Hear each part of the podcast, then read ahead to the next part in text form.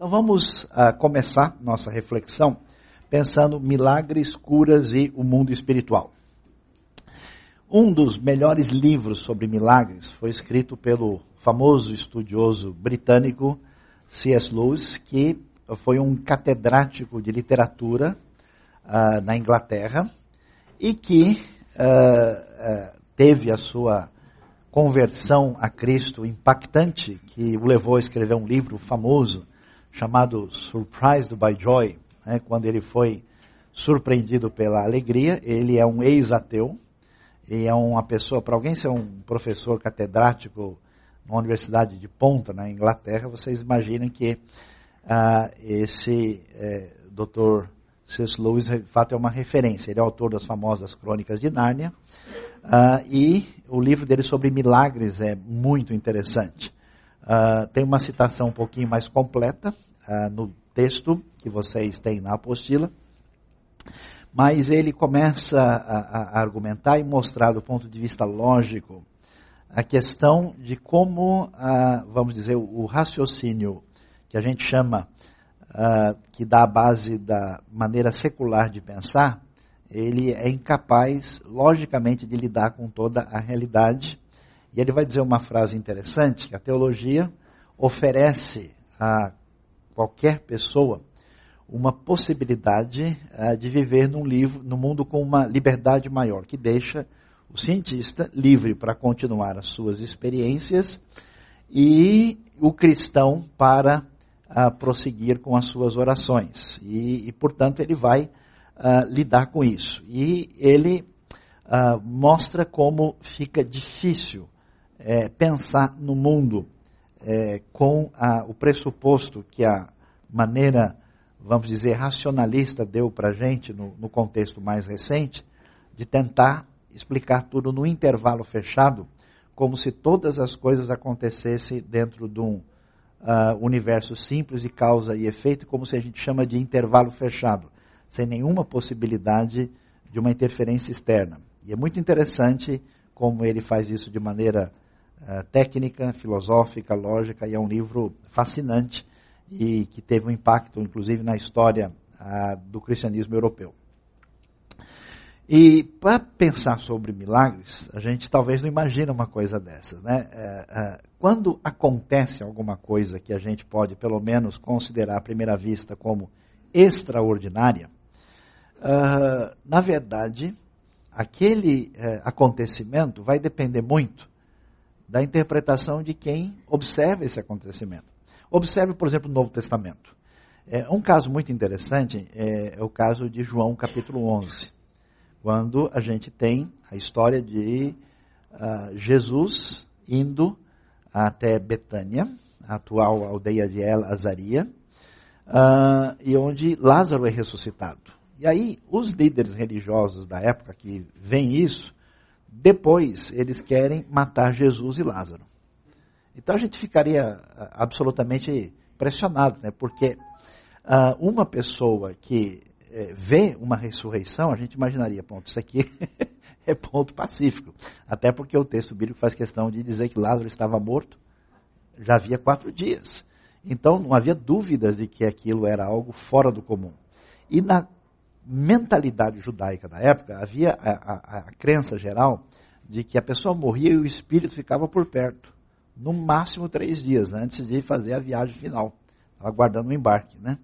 Uh, e, portanto, quatro dias depois, ninguém jamais imaginaria que uh, a pessoa poderia retornar à vida. Poderia se explicar, não, ele teve alguma coisa, mas não morreu direito, né? Uma espécie de pré-catalepsia dos tempos antigos. Uh, mas no caso de Lázaro é conclusivo. Apesar disso, é, esses opositores de Jesus não creram. Então, quando acontece um milagre, tudo vai depender da maneira como se pensa a respeito da realidade. Por isso, o capítulo anterior sobre o assunto passa por aquilo que é chamado de cosmovisões a visão geral que a gente tem para interpretar a realidade. A questão dos milagres e de como é eles podem ou devem ser interpretados na história do pensamento humano e das religiões, com as suas experiências e afirmações, está de fato relacionado com a cosmovisão de cada perspectiva. Na verdade, há um pressuposto é um ponto de partida subjacente que controla a nossa maneira de pensar em crer, em crer e às vezes até inconsciente, a pessoa nem sabe que ele tem esse ponto de partida. Uh, e isso acontece sobre cada aspecto né, da vida e da realidade. E aqui a gente vai ver uh, como geralmente as pessoas funcionam, qual é né, a, a caixa organizadora do pensamento para pensar sobre milagres, curas e o mundo espiritual. E tem três uh, perspectivas fundamentais que a gente deve considerar aqui. Não sei se é possível uh, ver, né? talvez esteja um pouco pequeno para quem está mais longe, mas a gente vai acompanhar. Então o que, que acontece? Existe uma visão bíblica que a gente chama de visão teísta da realidade, que considera que o nosso universo não é suficiente por si só. Ele tem origem e a sua origem está em Deus Existe uma visão secular, que ela é basicamente a visão ateísta, ou pelo menos agnóstica, é, que acha que a gente não tem condição de ter acesso a nenhuma realidade que possa existir fora da experiência natural. Uh, existe a visão pagã panteísta. Não sei se você sabia disso. O que é o panteísmo? É a visão de mundo que entende que uh, tudo é divino e o divino se confunde com a própria criação. Uh, todas as religiões do mundo são panteístas, exceto as religiões abraâmicas. O tronco monoteísta, que surge com a fé judaica e depois se desdobra no cristianismo e depois no islamismo mais tarde, são as únicas exceções em termos de pensamento não panteísta. Os filmes que a gente assiste, a maior parte dos seriados, eles têm uma, um pano de fundo panteísta que até os estudiosos assim dizem que parece que é o caminho comum do pensamento humano abandonado a si mesmo. Todas as religiões politeístas, no fundo, são panteístas, que consideram que a experiência à nossa volta, né, ela é marcada por uma confusão entre, ou pelo menos de uma relação direta entre a, a, a, o divino e a natureza, não há separação entre eles. Então é muito interessante pensar que a, religião, por exemplo, da Grécia Antiga, tantas vezes enaltecida, né, nos círculos acadêmicos, e que se desdobrou daquilo que é chamado de religião greco-romana, é muito semelhante, por exemplo, à visão de mundo da Umbanda, com pouquíssima variação. É muito, uh, muito parecido em termos das suas linhas gerais de pensamento. Então, como é que uh, a visão de bíblica teísta é, se define em oposição à maneira ateísta, secular e à visão pagã panteísta sobre alguns aspectos fundamentais. Por exemplo, sobre Deus. A ideia, claro, da visão bíblica é que Deus é um ser pessoal, preste atenção nisso. Porque a visão não cristã pensa que Deus é uma força. Deus não é alguém. Ele é alguma coisa. E isso muda tudo, inclusive na questão de curas e milagres. Uh, ele é criador de tudo e é soberano. Ele é distinto da criação e é superior à criação. Existe o que a gente pode chamar, para falar um pouquinho difícil, sim, né? Dá para dar estudo sem falar difícil pelo menos uma vez ou outra, né? É uma infinita distância qualitativa entre Deus e a sua criação. Uh, e na visão secular, não há nenhum Deus. Nós temos uh, a ideia de que todo fenômeno religioso é mera criação da mente humana. A perspectiva secular ateísta acredita que a religião é algo que se explica ou psicologicamente ou sociologicamente.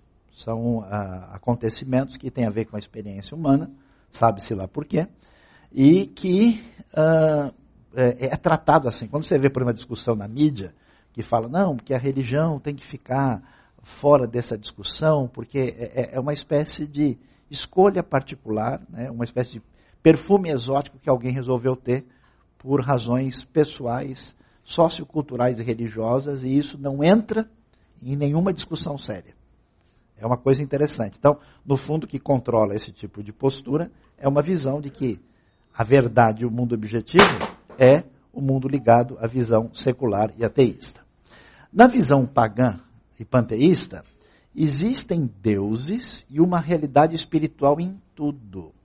Tudo está está cheio de coisa. Na realidade brasileira, por exemplo, né, para baixo todo santo ajuda. Né? A gente sabe que é, a, de repente tem uma energia aqui e a gente pega. Né?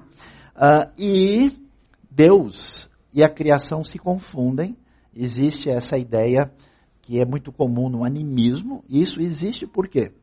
Uh, porque as nossas influências, tanto indígenas como africanas, como europeias, que muita gente imagina que na Europa não tem isso, ah, elas todas têm um pano de fundo muito ligado a esse tipo de panteísmo mágico presente na maneira de pensar. E, portanto, como é que é o universo? Se Deus é um só, ele é o criador de tudo, ele dá consistência a esse universo. O universo é um só, existe uma realidade integrada. É, esse universo é o mundo de Deus. Eu estava conversando com alguém que passou uns anos num país muito politeísta, falou que é uma confusão.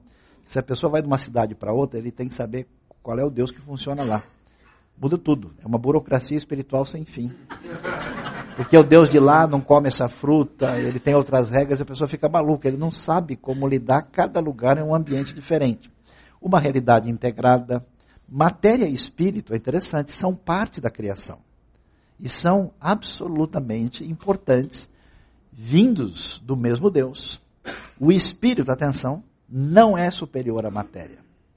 Essa ideia é uma ideia essencialmente antibíblica e a base fundamental de uma série de confusões que surge depois quando a gente organiza a realidade. Na visão secular ateísta, o universo é uma realidade puramente material. E é um universo fechado. Existe a realidade que a gente chama de uh, perceptível aos sentidos, material, e que não tem nenhuma influência de nenhum lado. É um universo fechado, não há nada além dos sentidos da matéria, não existe espírito. Existe cérebro, existem neurônios, existem decorrências e tudo se explica dessa maneira e ponto final. Qualquer coisa que fuja a isso, que seja uh, extrasensorial ou parapsicológico, como se diz, não é mais ciência. Isso deve ser alguma ilusão, uma criação da mente, uma coisa fora da realidade, ou tem explicação que a ciência ainda não conseguiu a, a, a compreender a partir do seu estágio, assim dito, de desenvolvimento. No mundo pagão panteísta, a visão é diferente. Existem duas realidades: o espírito, ou a mente, que é absolutamente superior à matéria. Toda visão de mundo mística começa com esse ponto de partida. O espírito é essencialmente superior à matéria. Por isso, qual foi o maior escândalo que Paulo provocou em Atenas? Quando ele começou a falar e disse que havia a ressurreição. Como a ressurreição? A desgraça do ser humano é o seu corpo. Sair do corpo é partir para uma realidade superior, evolutiva, livre. O corpo é a prisão da alma. Desde Platão, na Grécia Antiga, se imaginava isso. Consequentemente, é, é uma vida muito difícil né, de viver, porque pensa bem, você é obrigado a viver fisicamente, né, com o seu corpo, e tudo que você faz com o seu corpo não tem valor nenhum, uma coisa inferior, uma coisa transitória, né, no, esquema, no esquema kármico reencarnacionista, que tem origem na, na, na, Índia, como é que funcionam as coisas, né? A roupa é apenas, o corpo é apenas uma roupa do espírito. A sua essência é espiritual. Seu corpo não vale nada. Na Bíblia é muito diferente. Deus contou até os cabelos da cabeça de cada um. Em alguns casos, inclusive, é mais fácil. Não é tão difícil assim. Ah, a, a, pessoa, individualmente, é, ela é sem igual ela é diferenciada, ela, ela é única. E a ressurreição é a esperança última. Por quê? Porque toda a realidade da criação que Deus fez, a Bíblia diz que ele fez e viu que era bom. Então, o universo uh, criado por Deus é, reflete a sua glória. E nessa visão, a realidade material é sempre inferiorizada. Por isso que a ideia é você ah, ou liberar o corpo para fazer o que bem entender, porque ele não vai interferir no espírito mesmo, né? são duas coisas distintas, né? É mais ou menos assim a diferença entre a balada e a quarta-feira de cinzas. Uma é para o corpo, outra é para o espírito. Né? Ou então, já que o corpo não presta, você tem que bater muito nele. Então você tem que se machucar, fazer uma série de coisas que privem o seu corpo para tentar liberar energias superiores que conduzem o seu espírito a uma espécie de ascensão ou de ascese espiritual. Não é essa a maneira de pensar biblicamente. Isso existe no gnosticismo é, e existe na matriz principal que é, acabou sendo a, a mina de sustentação do gnosticismo e de todo o pensamento grego antigo, exceto numa direção diferente, foi o pensamento de Aristóteles. Aristóteles afastou um pouco disso, mas a, a base platônica e depois neoplatônica e gnóstica, ela é essencialmente dualista ah, e com a ideia da superioridade do espírito. É, Platão mesmo ensinava aquela famosa história da transmigração das almas. Né? O que, que é verdade para Platão? Aletheia, do grego. Aletheia é a palavra que é verdade, que quer dizer não esquecer. Porque as almas, quando estavam vindo para vir ao corpo, elas passavam pelo rio Lethos, que era o rio do esquecimento. E quem bebia muita água chegava e tinha pouca ideia na cabeça. Então, uh, quando na, na, no discurso lá com Sócrates, né, o Sócrates começa a perguntar para o escravo para fazer o que é chamado de maiêutica, ou parte das ideias, né, e, e tenta dizer, olha, tudo que a gente precisa saber de essencial já está na nossa cabeça. Agora já está por quê? Porque nós fomos feitos assim? Não, porque a gente viu no mundo espiritual perfeito das ideias antes de chegar no corpo. E como foi isso? Quem viu as ideias perfeitas, né? Então ele começa a fazer perguntas lógicas para o escravo e o escravo começa a responder: não, é verdade, isso, mas isso dá isso. Então, se isso é assim, tá vendo como é que ele sabe sem ter aprendido? É porque ele viu lá no mundo das ideias. E quem bebeu pouca água lembra bastante, quem bebeu muito não sabe de nada. Entendeu? Mas é interessante, essa é a base, né? O ser humano é criado por Deus, é imagem de Deus. Essa que é a questão interessante. Como ah, o ser humano é criação direta de Deus, e ele é chamado de imagem de Deus, Gênesis 9,6 tem uma frase forte sobre isso, né? dizendo que a imagem de Deus ah, foi o homem criado, por isso quem derramar o sangue do homem, pelo homem seu sangue será derramado, porque a imagem de Deus foi o homem criado, mostrando o que a gente chama de essência da dignidade humana. Ah, o ser humano é distinto da criação. Ele não é a mesma coisa que uma capivara. Ele não é igual a, a hortelã, ou mastruz, né, ou caramujo. O ser humano é uma coisa e o animal, a planta, é outra coisa. Se esse paradigma desaparece, não há razão para o ser humano ter valor especial.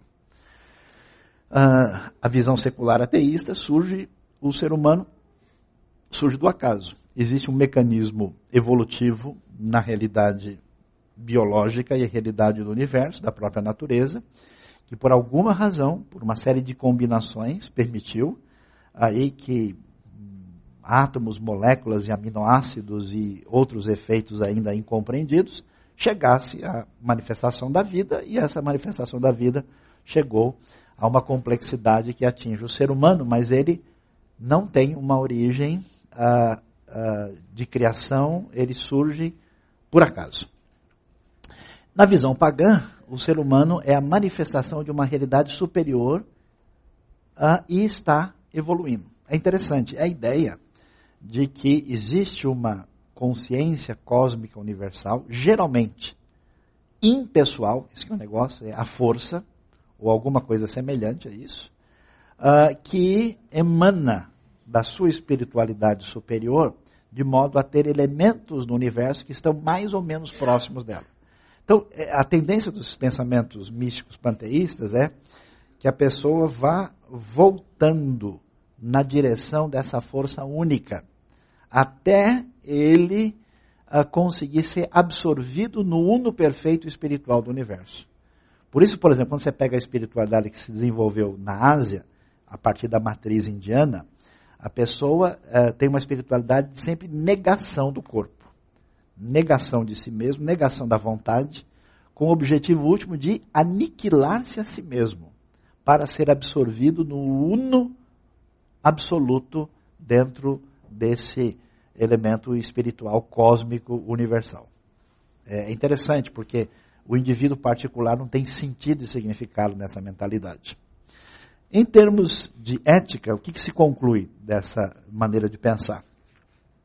Se existe um Deus, Ele é o Criador, e Ele é o Criador do ser humano, esse Deus ah, estabeleceu parâmetros absolutos. E por quê? Porque há uma descrição a respeito desse Deus. Esse Deus Criador, Ele é bondoso e poderoso, e o parâmetro do que é bom ou mal está fora da realidade social. Existe um parâmetro absoluto no caráter do próprio Deus e na sua revelação escrita. Existe a ideia que esse Deus criador é um Deus que também agiu e interferiu na história e fez conhecida a sua vontade e fez conhecidos os seus parâmetros de conduta, de modo que existe uma ideia de que há algo absolutamente certo e há algo absolutamente errado. Uh, se você não tem essa referência, como é que você trabalha? Na visão secular ateísta, não existe uma referência de ética absoluta. Ela é definida pela sociedade, uh, vamos dizer, pela razão. O famoso filósofo alemão Immanuel Kant, o maior expoente do chamado idealismo alemão, ele tentou construir, ele tinha bases cristãs, né, morava em Königsberg, na Prússia, sujeito muito estudioso, dedicado, ele tentou construir um tipo de uh, ética absoluta a partir de algo que ele chamou de o imperativo categórico, das Zullen em alemão, que a pessoa deveria agir sempre conforme uma máxima ligada ao seu dever absoluto. Mas qual é essa referência? Qual é esse imperativo? Qual é esse elemento que deve, na sociedade de Kant, com uma série de influências, ele tinha uma ideia, mas isso em outros ambientes, o que que é? Né? Ah, aquele livro famoso do uh, Don Richardson, que estava pregando o evangelho para os salves uh, lá na Nova Guiné, ele levou um susto porque ele estava tentando falar do evangelho e contou a história de Judas Iscariotes. Quando ele contou que o Judas traiu Jesus, todo mundo, é, esse, esse cara é dos bons. Todo mundo falou, nossa, uma fã, pessoa que ia pessoal ia se ligar em Jesus, acharam Judas o máximo, né? Porque entre eles aquilo parecia, né? Tipo, é o cara que levou a vantagem máxima, né? Então, diante disso, ah, o que, que a gente vai perceber é que há, não há absolutos, a referência do que é certo e errado depende da sociedade ou do indivíduo. Quer ver uma coisa interessante? Quando você vê, por exemplo, campanhas ah, de pano de fundo, principalmente cristão ou humanas, uh, contra uh, práticas de algumas tribos indígenas brasileiras.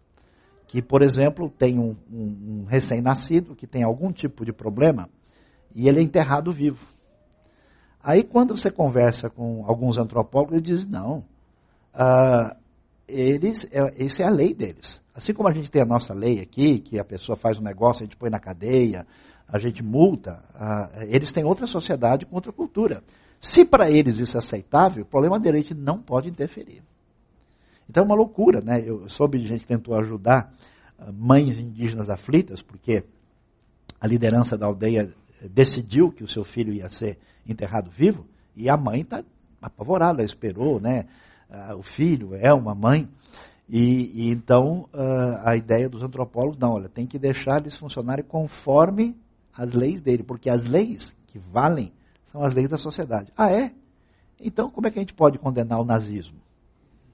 Na época, na cabeça deles, eles se convenceram que aquilo era aceitável. Por que, que o stalinismo cometeu crimes? Como é que a gente vai dizer que esse sistema é incorreto? Se for assim, não existe mais parâmetro para a gente julgar absolutamente nada. Então, essa maneira de pensar, é, ela é problemática. Né? Não tem, eu me lembro que eu estava nos Estados Unidos, uns anos atrás, encontrei um rapaz brasileiro que estava fazendo um curso em Harvard, muito estudioso, estava estudando física, e a gente começou a conversar e, e entramos nesses assuntos. Eu fiquei surpreso. Uma hora eu falei para ele, então, se você realmente entendeu que não existe nenhuma realidade fora do mundo material, e que é perceptível sentido, então me diga uma coisa, uh, você está aqui, e, e, a gente está vivendo, quais são as regras que, que valem para nós? Por que, que é certo, errado? Por que, que se eu bater em você, você me ferir, isso está errado? Não, isso depende da convenção social. Falei, então é igual futebol de salão, né? O que vale é a regra do momento ali, né? Então, gol com, dentro, gol com mão, pegar com a mão dentro da área pênalti, então é mais ou menos é, a, a sociedade que decide. Então, mas qual é o valor do ser humano?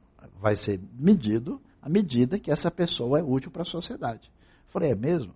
Então, supondo que agora você caia aqui e leve um tombo, quebre a coluna e fique perpetuamente aí uh, aleijado. Você percebe que você se tornou um problema para a sociedade? Você não está mais produzindo, você não está contribuindo para nada, se tornou um peso e está obrigando as pessoas a gastar o dinheiro para sustentar você nessa situação. E o que, que você acha disso? Não seria melhor, nesse caso, você dar um tiro na sua cabeça? Ele falou, perfeitamente. Mas ele trabalhou com lógica. Ele falou, de fato, se o valor de uma pessoa não é essencial, não é da sua dignidade, é o valor da sua produtividade para o sistema, que é absoluto, porque se não tem Deus, alguém vai tomar o lugar de Deus. Nesse caso, é o sistema. Por isso que, politicamente, os estados é, é, ateístas convictos tornam-se totalitários por definição. Então é interessante uh, que uh, não existe absoluto. Já no mundo pagão uh, e no mundo panteísta, a ética é indefinida. A razão e a moral são relativas. Não existe definição. as leis evolutivas, elas acabam sendo usadas na prática. Uma sociedade que tem isso intrinsecamente incluído é a sociedade indiana porque trabalha com a ideia né, de que as pessoas nascem em função da sua vida anterior. Se o sujeito nasce pobre, miserável, é porque ele está devendo muito da vida anterior. Mas, na verdade, por que, que ele está devendo? Por que, que ele fez é aceitável, não aceitável, bom ou mal? Falta parâmetro para definir. Porque uma vez, né, por isso que você vai ver dentro da. Esses dias alguém estava falando, mas onde é que tem uma, uma teologia, por exemplo, uh, desse, desses movimentos místicos. Não pode ter, porque é fluido. É, depende da experiência, depende da entidade, depende da, da coisa. Ela não tem definição, não existem parâmetros. Isso acaba ficando à mercê da definição do contexto. Então, observe como é complicado. O mal. Por que, que existe sofrimento no mundo? Porque que existe alguma ideia de que algumas coisas são erradas, inaceitáveis. O mal procede do uso uh, indevido da vontade dos seres criados. Esse é o ponto de vista teísta. Por que, que o mal existe? Porque os seres criados por Deus, como seres espirituais, os anjos e, uh, e os seres humanos, foram dotados de vontade, eles resolveram agir contra Deus. E por esse ato, o mal está presente no universo. Uh, e, consequentemente, o sofrimento existe devido à decorrência direta ou indireta do pecado. Por isso, o mundo tem aquilo que significa uh, desvio de rota original. Na visão secular ateísta, o sofrimento é uma realidade natural. Não tem isso aí é assim porque é assim. Então, se é, é, na natureza um bicho come o seu próprio filhote, por que, que ia ser diferente? Essa é a realidade. A crueldade né, faz parte ah, da realidade da experiência biológica e humana, e a coisa é, é assim mesmo. Então, o mal não tem nenhuma razão de explicação, porque ele é um dado da experiência e ponto final. O pecado é relativo, não existe pecado. Pecado é se o grupo se reunir e falar: olha, essa regra aqui não vale. Aqui a gente só pode fazer cesta de três pontos. Aqui só vale esse tipo de coisa. Então, pecado sempre é uma realidade social individual, não existe nenhuma referência. Na visão pagã panteísta, o mal é relativo. Você sabe que nos Estados Unidos teve um, um, um serial killer famoso chamado Charles Manson. Ele é muito louco, matou muitas pessoas e um dia pegaram e foram entrevistar ele. E ele era um, um louco estudioso. É, tem estudioso louco e tem louco estudioso. Vocês estão me olhando, não entendi, né? Aí perguntaram para ele, né? É, mas como é que você fez tudo isso? Ele, olha a resposta dele, ele falou assim: se Deus é um só, o que é o mal? Porque na Bíblia, Deus é infinito. É, in, Deus é infinito em tudo? Não. Deus é infinito nos seus atributos. Deus é infinitamente bom, Deus é infinitamente poderoso, mas Deus não é infinitamente cruel. Deus não é infinitamente injusto. No pensamento místico pagão que cresceu no contexto indiano, Deus é infinitamente bom e infinitamente mal. Toda a realidade faz parte, não existe distinção. Esse é o problema. Geralmente o pensamento secular ateísta, ele se entrega ao mal no sentido a ficar uma, um, um, um, um pensamento pessimista, estamos presos, não há saída. Tipo o existencialismo ateísta europeu. E no pensamento místico pagão, a, a gente tem um, outro tipo de ideia. A gente acaba sendo conformista em relação ao mal, porque a, os dois fazem parte da experiência. A Bíblia é espetacular. Por que, que a Bíblia faz? A Bíblia diz o seguinte: ó, existe o mal aí.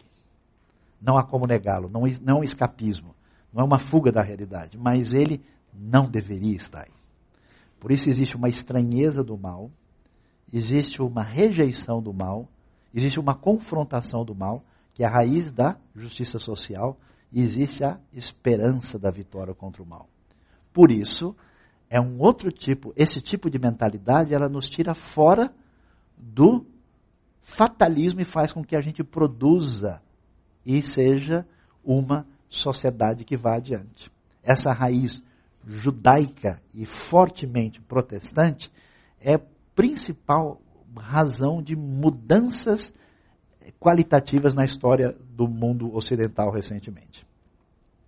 Então, o que, que acontece? Dessa maneira, o mal relativo não há mal ou pecado. Tudo faz parte de uma só realidade. A coisa fica confusa.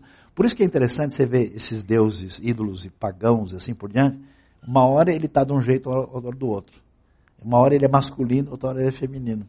Outra hora ele mata a pessoa, outra hora ele faz. É, é, é, assim, ele é totalmente temperamental. Ele age de uma maneira, né? Pega a história dos mitos dos deuses gregos. Ah, ficou com ciúme, matou o outro, correu atrás, depois fez uma coisa bonita. É tudo. Não existe parâmetros de conduta. Modo de vida. Como é que se espera que se viva na visão bíblica teísta? Com fé no Deus Criador. Deus exige, solicita confiança e dependência dele. E, portanto, esse Deus, criador e sustentador, ele tantas vezes interfere no mundo criado de maneira extraordinária. E isso é chamado de milagres. Portanto, a visão bíblica diz que existem milagres. Milagres são uma realidade constatável. Ou seja, para Deus não faz muita diferença, né? Ele tem poder sobre o universo e o modus operandi pelo qual o universo funciona, Deus mantém funcionando. Se ele vai lá e mexe para hoje fazer um pouco diferente, continua debaixo do seu poder. A gente é que olha para nossa, saiu diferente. Dessa vez o arco-íris saiu com um grená claro, porque Deus interferiu. Existe esperança futura, porque esse Deus está no controle e domínio da criação, o mundo não está lançado ao nada, e há uma solicitação de uma conduta pertinente, que é uma conduta ética. A visão secular nos sugere a ter fé nos sentidos. O que, que a gente tem à nossa disposição? O que os sentidos nos trazem. Será que o que a gente consegue aprender dos sentidos é suficiente para entender a realidade? É verdade que o real equivale ao racional? Olha que pergunta complicada. E é verdade que a maneira como os sentidos chegam ao nosso entendimento a nossa leitura dão conta da realidade? Ou será que a realidade é superior a isso? Em que medida a razão traduz o mundo para a gente? Ah, então, parece que ingenuamente, a visão reducionista secular, ela acha não. O que está à nossa disposição e a gente consegue colocar na régua, na calculadora e no computador é tudo. Há controvérsias, mas é assim que se pensa. Portanto, ele diz: não há milagre. Se aconteceu uma coisa fora do comum, a gente ainda não entendeu. Mas, com certeza, milagre não é, porque milagre não existe. Por isso é muito legal, eu gostava de ver gente assim, desse tipo. Eu conheci gente que fez cursos assim, de ciências da religião, e fez toda essa teorização, até que um dia é, apareceu um sujeito possesso do lado dele, demoniado, rolando no chão. Aí o sujeito nunca estudou isso desse jeito. Então ele, né, ficou de longe com medo, assim, ó, vamos orar. E aí a toda a racionalidade se escondeu naquela hora, porque aquilo está fora desse domínio uh, limitado da razão. E é interessante que, mesmo sendo científico, o sujeito não se aproxima do fenômeno para reavaliar seu método de percepção da realidade. Não há milagres, o pessimismo é final, né, porque é claro que existem dificuldades e problemas no mundo, a, a visão secular não dá conta da realidade, então a tendência é produzir um pensamento pessimista, não é à toa que o, o mundo ocidental, particularmente o mundo europeu, hoje vive nessa, nessa névoa sombria, sem esperança, porque é, é uma coisa lógica, e a ética é relativa. A visão pagã panteísta, a fé é no espiritual. E aí o um negócio é interessante. A visão ateísta é uma visão onde o controle está no ser humano. Se eu não consigo entender o que aconteceu diante de mim, uma coisa eu sei, não é milagre. Só se a minha razão explicar é que eu admito o fenômeno. Senão eu empurro para debaixo do tapete. Na visão pagã panteísta é interessante. Por quê? Porque eu preciso saber como o mundo espiritual funciona. Aí eu vou fazer o quê?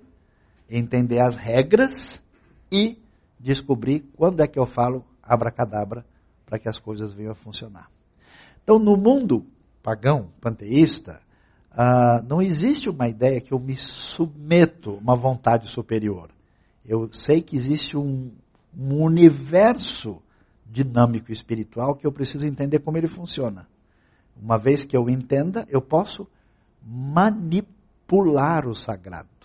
Então sempre existem técnicas, rezas, meios, rituais, meditações e coisas que produzem realidade, porque o poder e o domínio está em mim. Por isso que não é estranho que a sociedade secular ocidental, de repente, começa a ficar zen. Fica zen noção, mas fica zen no sentido. Porque é lógico, a razão não dá conta da realidade. Então o que, que o cara vai fazer com isso? Ele tem que entrar num outro sistema desde que ele manipule e seja o sujeito determinante dessa realidade. Então há uma esperança fluida, dependendo do, do bicho que está pegando o cara, tem expectativa, mas de repente a coisa, o sistema não, não, se, não se sustenta por si só. E a ética também é relativa. E aí, o que, que a gente pode ver? Para a gente entender como isso é interessante, e isso tem a ver com toda a nossa discussão hoje, esse foi um diagrama originalmente utilizado, até mesmo na própria IBNU, pelo professor Franklin Ferreira, e eu reproduzo aqui, na apostila está mencionado. Aí você vê uma visão cristã bíblica a respeito da realidade. Como é que eu lido com a vida de maneira prática? Eu tenho o que? Estado, família, escola, artes, igreja e trabalho. Como Deus é o Deus de tudo, todas essas coisas devem funcionar segundo Deus. Então não tem uma ideia que arte não pertence à fé. Não tem uma ideia que trabalho é uma coisa diferente da religião. Não tudo que existe e existe no mundo criado por Deus. Não existe uma realidade espiritual aqui e uma realidade não espiritual lá embaixo. Todas as coisas são de Deus, devem funcionar a partir de princípios divinos. Portanto, fazer oração, trabalhar direito na empresa, aprender seno, cosseno, tangente e trigonometria e jogar futebol de salão são igualmente importantes. Todas as coisas são realidades ligadas a Deus. Essa visão é interessante que 90% das pessoas de igreja não tem isso. Ele acha que se ele vai na igreja, ele está servindo ao Senhor. Mas na hora de comer uh, macarronada, aí já não está servindo ao Senhor. E alguns não estão mesmo. Tem aí depois, depois a gente comenta sobre isso. A visão secular, ela tira Deus da Deus não existe. Então tem que haver um fator absoluto que controle a realidade. Quase todas as sociedades que se tornaram secular e que isso dominou o pensamento, elas caminham geralmente numa visão totalitária onde o Estado se torna a referência última. Então, o que, que a família deve ser? Como é que deve se comportar a igreja, a escola, as artes tal? Uh, o Estado é que vai dar a referência do que deve ser feito que não deve ser feito. É interessante, né? A gente tem muito dessa mentalidade conformista na visão histórica brasileira. Quem vai resolver meu problema? O governo. É mesmo. Bem-vindo. Acho que dessa vez estão começando a perceber que não funciona. O governo vai resolver meu problema. O Estado é a referência absoluta. Tanto, é interessante que as ditaduras históricas de esquerda, mormente marxistas, elas caminharam numa visão bastante secular. Mas existe totalitarismo também de origem pagã. Eu convido vocês, se vocês puderem, uh, existem alguns vídeos na internet mostrando, por exemplo, uh, como o, o, nazismo funcionava como uma religião. Hitler tinha uma espécie de médium que o orientava. E ele, e, o, todos os caras do Terceiro Reich eram absolutamente voltados para reuniões místicas e mediúnicas e eles tinham contatos e tinham uma crença própria assim, mitológica, muito maluca, e que geralmente quando você estuda isso né, na nossa realidade não aparece, mas se você procurar ocultismo, assim, você vai ver coisas muito impressionantes, como a coisa era pautada por um tipo de eh, mentalidade religiosa que dava todo o perfil totalitário e assassino uh, do Terceiro Reich. E a cosmovisão dualista que existe muito, mística, existe muito no ambiente, ah, ah, inclusive evangélico, é que onde está Deus? Na igreja. Deus está nas coisas espirituais. Agora, Satanás e os espíritos, eles estão funcionando fora da igreja. Por isso que a igreja, para muita gente, é um lugar de refúgio. Eu não sou um agente de Deus para, segundo a perspectiva de Deus, mudar a realidade à minha volta. Não, eu sou uma pessoa que vivo no mundo mal e onde só tem coisa ruim e a igreja é o meu lugar de refúgio. Domingo eu vou lá e me escondo, recarrego a bateria e volto. Então o Estado, família, escola, artes, trabalho, tudo isso é coisa que não pertence à realidade celestial né, e que não tem muito valor para o meu crescimento. Também serve uma loucura, né? Porque a pessoa vive com o corpo e ele entende que só existe uma realidade espiritual, o que, que ele vai fazer com esse corpo o tempo todo? Da mesma maneira, o cara se diz servo de Deus e Deus só está na igreja, só está na leitura do Salmo 23, e ele tem que passar, tem que pagar imposto, dirigir, atravessar a marginal, né, falar com o guarda e fazer um monte de coisa, pagar o, conversar com o síndico. Onde está Deus quando eu converso com o síndico? Não é possível, né? Então, nesse momento, ele entende que essa realidade não tem nada a ver. E muitas pessoas pensam assim, é uma, uma área prática para a gente ver como isso é diferente. Diante desse cenário, o que, que a gente entende? Que na hora de fila, falar de milagres, cura de mundo espiritual, vamos ver qual é o motor que está funcionando na minha cabeça. Se é secular. Eu conheço gente de igreja, atenção, que é secular de cabeça. Por isso não acredita em demônio, ele acha que é psicológico. Ele não acredita em cura, porque ele acha que tem alguma explicação. Ele tem uma cabeça secular porque ele foi moldado assim, mesmo sendo formado numa, vamos dizer, igreja evangélica. Tem gente que é evangélico de superfície, mas na verdade ele tem um histórico, um pano de fundo que a cabeça dele funciona misticamente. Ele funciona com uma visão de mundo uh, onde qualquer coisa que aconteça na vida dele, acho que tem a cabeça de jumento enterrada no quintal do caso dele, por isso que não deu, deu certo. Ele sempre tem uma interpretação assim. Então vamos lá. A realidade dos milagres é ponto pacífico nas escrituras sagradas, claro. Deus não só ah, é visto como quem criou o universo, mas ele continua agindo no universo e muitas vezes ele age de maneira sobrenatural. Tudo é ação divina. Né? Ah, o nascimento de uma criança é um milagre. Não é. É extraordinário, é bonito, é diferente, mas é uma coisa natural. Milagre é, sim, o cara ter um olho só e o cara orar, puf, aí tem dois, os dois funcionando. Isso é milagre. Né? Então, Deus faz isso, às vezes agindo de maneira sobrenatural. E é interessante, você crê em Deus? Creio. Ah, você acredita que a pessoa foi curada de câncer? Bom, aí já não sei. É muito mais difícil criar o universo do que agir de modo milagroso numa situação específica. Criar o universo é muito mais complicado do que curar uns câncer para o Senhor Criador do universo. Todavia, para a visão bíblica da realidade, criação e intervenção milagrosa são obras do mesmo Deus bondoso e todo-poderoso. Ah, quando a gente vai falar sobre milagres, e aqui a gente vai mencionar o assunto dentro da nossa esfera de igreja neotestamentária, então existe uma série de milagres no Antigo Testamento, a gente tem uma concentração de milagres nas histórias de Moisés e Josué, na saída do Egito e conquista da terra, nas histórias de Elias e Eliseu e nas histórias de Jesus e dos apóstolos. Os restantes do texto acontecem alguns milagres, mas eles não são assim uh, em grande quantidade. Você vai ler Miqueias. Qual é o milagre de Miqueias? Que você lê o livro, porque ninguém lê. Né? Sofonias, outro milagre, né? Então, é diferente. Então, quando Jesus aparece, e, e, e, o ministério de Jesus é extremamente marcado por milagres.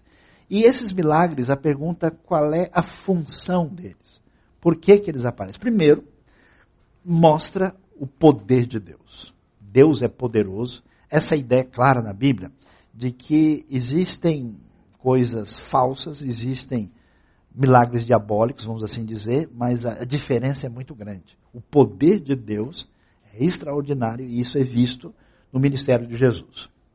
Segundo, Jesus ah, vai claramente mostrar que o que ele está fazendo não começa do zero, tem relação com o Antigo Testamento. Muitos livros do Novo Testamento o autor está escrevendo, tentando fazer essa relação. E como nós temos milagres impressionantes no Antigo Testamento, inclusive de ressurreição, milagres muito extraordinários, de demonstrar que o Deus do AT é o mesmo do NT.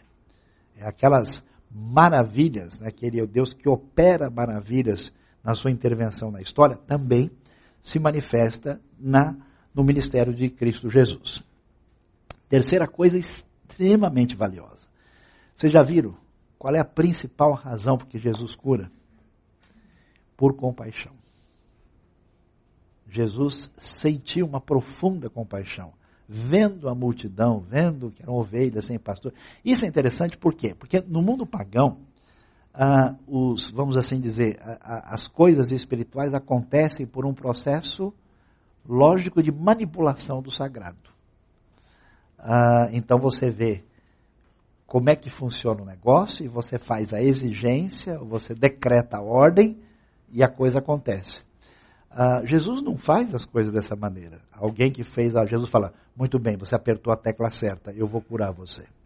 Porque como Deus é alguém, Deus não é uma energia, Deus é um ser pessoal, e não é uma força, Deus ama e não simplesmente funciona. Jesus é principalmente motivado pela sua compaixão. É bonito demais isso. Depois, a constatação de que esse mundo é um mundo que está fora do lugar, cheio de pecados uh, e de uh, desvios daquilo que Deus deseja, e é um mundo que está no maligno, e onde existe uma ação poderosa do mal, que é principalmente definida pela ação de Satanás. Então, uma das razões porque Cristo manifesta o seu poder é para destruir as obras do diabo. Isso é claro. Jesus expulsa vários demônios, Jesus confronta as forças do mal e quando ele cura algumas pessoas, inclusive, essas, algumas dessas enfermidades estão associadas a demônios e as obras de Satanás são vencidas.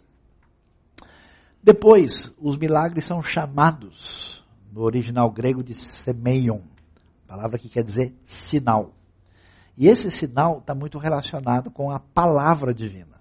Então, para que se confirmasse a palavra que foi dada, esse sinal vem como uma referência de autenticação de Deus. É interessante isso, né? Porque a, a, a palavra divina dada pelos grandes profetas na revelação, elas foram marcadas pelo sinal de Deus. Né? Moisés pergunta: como é que eles vão saber que foi o Senhor que me. Olha, tá vendo a vara na sua mão? Vou fazer só um testezinho para você dar uma olhada. E aí, tá vendo? É interessante que Moisés não se convenceu. Olha como ele é parente nosso aí, né? E, não, ah, não, não, foi suficiente, Senhor. Eu, eu nem sei falar direito, né? O que você acha de mandar o Arão? Então, é interessante mostrar isso, e, e muitas vezes os milagres aparecem como a confirmação da palavra divina. Depois, Jesus não é simplesmente um mestre. A Bíblia vai deixar claro que o Verbo se fez carne e habitou entre nós. No princípio era o Verbo e o Verbo era Deus. Jesus é divino. Ele é o Filho de Deus. Então, quem é esse que até o vento e o mar lhe obedecem? Como assim? É, o sujeito orar e passar dor de cabeça é uma coisa. Mas, o sujeito chegar e dar ordem para o vento, ó, aí o negócio já começou a mudar de figura. Né? Ressuscitar morto, fazer coisas absolutamente. É interessante que o islamismo vive um conflito muito grande né, os islamitas sérios. Porque Maomé é o último profeta, mas no próprio Alcorão, Jesus é, é descrito como alguém sem igual. E como é que fica a situação? Por isso, assim, que uh, a coisa que eles mais têm receio é de uma oração de um cristão. Por quê? Porque eles têm, na própria tradição, a consciência que Jesus é distinto no seu poder, que na Bíblia está ligado ao fato dele ser divino. E mostrar que Jesus é o Messias esperado. Então, por exemplo, os milagres ligados ao nascimento de Jesus, várias coisas ligadas à confirmação de que aquilo que fora dito sobre o Messias, o Rei Salvador, se confirmam nele. Então, esses milagres aparecem com esse foco e merece atenção aí. Muito bem. Partindo do ministério de Jesus para as curas e a cura divina, agora a coisa vai ficar mais animada. O uh, que, que a gente vai ver? A gente vai ver alguma coisa que incomoda muito, principalmente quem tem um histórico de formação de uma igreja mais tradicional. É porque as curas divinas que Jesus faz, elas acontecem de maneiras diferentes. Jesus cura por meio da sua palavra, Jesus uh, orou e o milagre aconteceu. Jesus, às vezes, ora, por exemplo, na ressurreição de Lázaro, ele, né, graças te dou, ó Pai. Mas Jesus faz uma coisa que não é muito batista, não é muito presbiteriano ou metodista, ele faz uns negócios meio diferentes. E não só uh, ele faz algumas coisas assim, como na história da igreja primitiva, algumas coisas acontecem. Por exemplo, em Atos 5, tem uma passagem favorita dos irmãos, que diz que ah, o poder de Deus na igreja primitiva estava tão grande que a sombra de Pedro passava e o pessoal levava os doentes para que pelo menos pudesse passar a sombra de Pedro e eles eram curados. Amém, irmãos? Quem foi abençoado, levante a mão. Ah, e, para melhorar a coisa, em Atos 19, tem a, a história dos lenços e aventais que estavam ligados ao apóstolo Paulo e que eram também levados para que os doentes, ao tocar neles, eles fossem curados. E nós temos uh, o famoso texto de Tiago 5,14, que diz o seguinte: está alguém uh, contente entre vocês? Cante louvores. Está alguém doente? Faça oração. E façam, e aí diz que vocês devem, uh, se ele estiver doente, que ele chame os presbíteros da igreja que devem fazer a unção com azeite, com óleo, né? E se tiver cometido pecados, ele será perdoado. Então é o texto assim, seguramente que mais vocês ouviram pregação na vida. Como é que a gente entende isso? Vamos lá. Por que que acontece isso e que ligação tem isso com tantas outras passagens do Novo Testamento, o que isso tem a ver com a ideia da cura? É preciso entender a lógica da teologia da cura no Novo Testamento. Fica claro, tá, independente do que pessoas pensem a partir da sua sistemática particular, que no Novo Testamento uma das coisas mais importantes para a cura chama-se fé. Várias vezes Jesus diz: olha, a sua fé foi que curou você. É, sempre nas curas, não sempre, Lázaro não teve que crer para levantar dos mortos. Né? Na grande maioria dos casos, foi solicitado da pessoa uma atitude de fé. Né? A ideia clara de Hebreus que sem fé é impossível agradar a Deus. Né? A ideia é que a fé faz parte. Por diversas vezes, Jesus afirma ao doente curado que é a fé do indivíduo é, que ela fora responsável pela cura, como você vê em Marcos 5,34. Na perspectiva hebraica, no jeito bíblico de pensar, a fé, atenção, não é apenas um sentimento. Que a gente, como brasileiro, pensa assim: nossa, eu fui no curso, senti uma fé, né? como se fé fosse um sentimento. Né? E na tradição, assim, vamos dizer, mais europeia, ocidental, a gente acha que fé tem a ver com impulso mental. Né? Eu concordei, eu entendi. Fé é uma declaração teológica correta. Mas não é simplesmente isso. Uh, por isso, uh, como a ideia de fé tem muito a ver com confiança concreta, o termo hebraico emuná, olha só, pode ser traduzido por fé e fidelidade ao mesmo tempo. Por quê? Porque quem crê age em conformidade. No pensamento hebraico, sabe o que quer dizer crer? É, é o crer do futebol. Quando você fala que o cara acreditou na jogada, ele não ficou sentindo nada e não ficou refletindo, ele se jogou para pegar a bola. Então, crer é confiar. Uh, não existe fé sem ação prática. Por isso, fé é confiar e agir, e não apenas crer mentalmente ou sentir no coração. Assim, a cura era muitas vezes operada pela participação do doente que expressava a sua fé de modo concreto. Então, Jesus sempre pedia para a pessoa fazer alguma coisa, para que nesse agir ele pudesse demonstrar concretamente se ele cria ou não. Na visão do Novo Testamento da cura, são descritos diversos pontos de contato. Os pontos de contato são, na teologia do Novo Testamento, as referências de como as curas acontecem. Entre o poder de Deus e a fé do que recebe a cura. Às vezes, por exemplo, a fé da concreta da pessoa demonstrada pelo lenço. Às vezes, pela sombra, pelo óleo. Ou pela saliva com barro nos olhos. Lembra que Jesus falou? Ele misturou, né? Essa passagem que a gente menos gosta de praticar, né? Uh, saliva com uh, barro e colocou nos olhos, agora vai lá e lave-se no tanque de Siloé. Ou seja, a pessoa é solicitada a agir ou pelo toque nas vestes, ou pelo levantar-se da maca. É interessante, não há poder no objeto, há a manifestação do poder mediante a fé concreta. Quer ver uma coisa interessante? A gente tem uma coisa semelhante a isso. Na nossa tradição evangélica comum, o que, que a gente diz? Se você creu em Jesus, levante a sua mão agora. Pergunto para vocês: levantar a mão leva a pessoa para o céu? Claro que não. Senão no ônibus está todo mundo salvo, né? Duplamente. Então, mas por que, que levantar a mão faz sentido? Por que, que ó, venha, venha, venha à frente agora? Ó, coloque a sua mão no seu coração. Vamos ajoelhar e fazer uma oração. Porque essas coisas demonstram uma ação prática que permitem a fé se manifestar concretamente. Mas, tan, tan, tan, tan, muita atenção, porque há uma distinção nítida entre isso e o mundo místico pagão de base panteísta. E aí é que a gente tem que ver qual é a distinção e qual é a diferença. O enfoque da cura do mundo pagão e do ambiente mágico é diferente. A ideia é que há objetos abençoados. Existe o lugar, existe o objeto, existe a água X, o óleo tal e não sei o que, parará. E que se acredita que o poder está naquela coisa. A coisa está benzida. A coisa está, né? A, a, a, é, é, é a ideia da magia. Qual é o problema disso? Isso é fetichismo. Isso é paganismo. Você tira a ideia do poder de Deus e a glória de Deus e desloca para o negócio. Né? Então, veja, por exemplo, a diferença. Vamos lá. Nessa perspectiva, né, é, como se os objetos fossem abençoados como cheios de energia espiritual.